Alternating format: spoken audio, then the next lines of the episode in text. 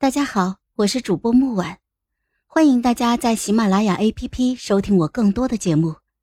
今天我们带来的故事叫《朝朝星野》第五集。作为师傅最得意的弟子，我和风素被选中参加五年一度仙门大会。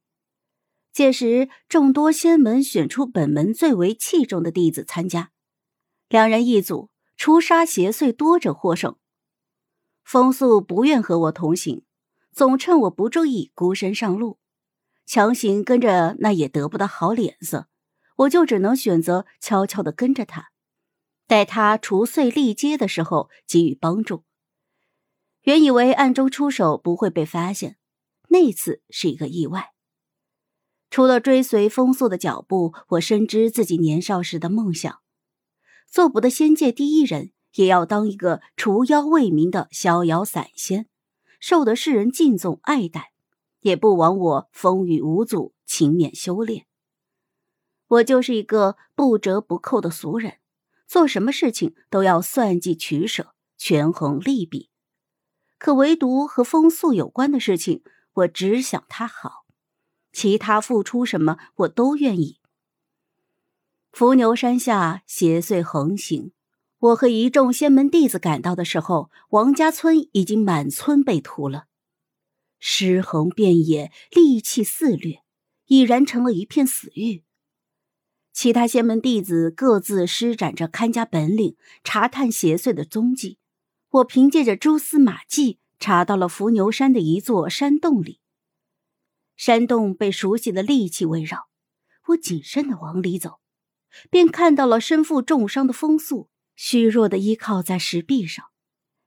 看到我来的时候，他难得的没有恶语相向，松了口气，朝我一笑：“我就知道你会找来。”他知道我放不下他，所以才留下了线索引我来。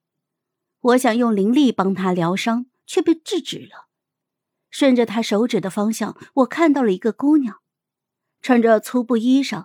和王家村死去的村民一个打扮，唯一不同的，她不是一具尸体，还能探查到微弱的呼吸。带他走，那邪祟食人精气，如今屠了王家村满门，已经和普通邪祟不一样了。你带着这姑娘走，我来断后。我嫌他聒噪，禁言就给他疗伤。嘘，师兄，你放心，其他的交给我就好了。闻言，他忘记了挣扎，眼里蕴着我看不懂的情绪，仿佛透过我看到了什么幻想，直到体力不支，昏死了过去。他还是不够了解我，我怎么可能丢下他自己离开呢？在风速宽厚的脊背上醒来，我盯着他的线条流畅的侧脸，轮廓分明。眼眸依旧是过分的明亮，真好看。多希望这双眼还可以对我笑。察觉到我早就已经醒过来，他没有戳穿，只是轻飘飘的说了一句：“笨蛋，让你走你不走，那邪祟险些要了你的命。”美色引诱我半天，这被他一提醒，才想起方才和那邪祟血战的场面。我干涩的吞咽了一下，怕自己浑身的血污弄脏了他，想从背上滑下来。这一举动惹恼了他。你不要命了！他往上猛地一颠，我再次被背得稳稳当当。即便此刻的他和我一样脏得不成样子，却还是有似有若无的清香从他的身上散发出来。牵动着我心脏深处那久违的悸动，只想这一刻化成永恒。被救的小姑娘名叫青桃，无父无母，像极了曾经的我。将青桃带回师门之后，她成了我的贴身婢女。我这等身份，哪还要得别人伺候？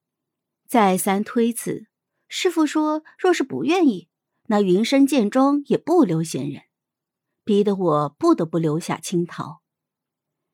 仙门大会自然是云深剑庄再次成名，众人恭贺喜讯的时候，风素却不怎么高兴。庆功宴上被簇拥在举杯的人群之中，作为主角的他和我成了众人口中的金童玉女。我怕他生气，刚想去解释，隔着人群与他清冷的目光对视，那一刻，我竟然有些许的期待。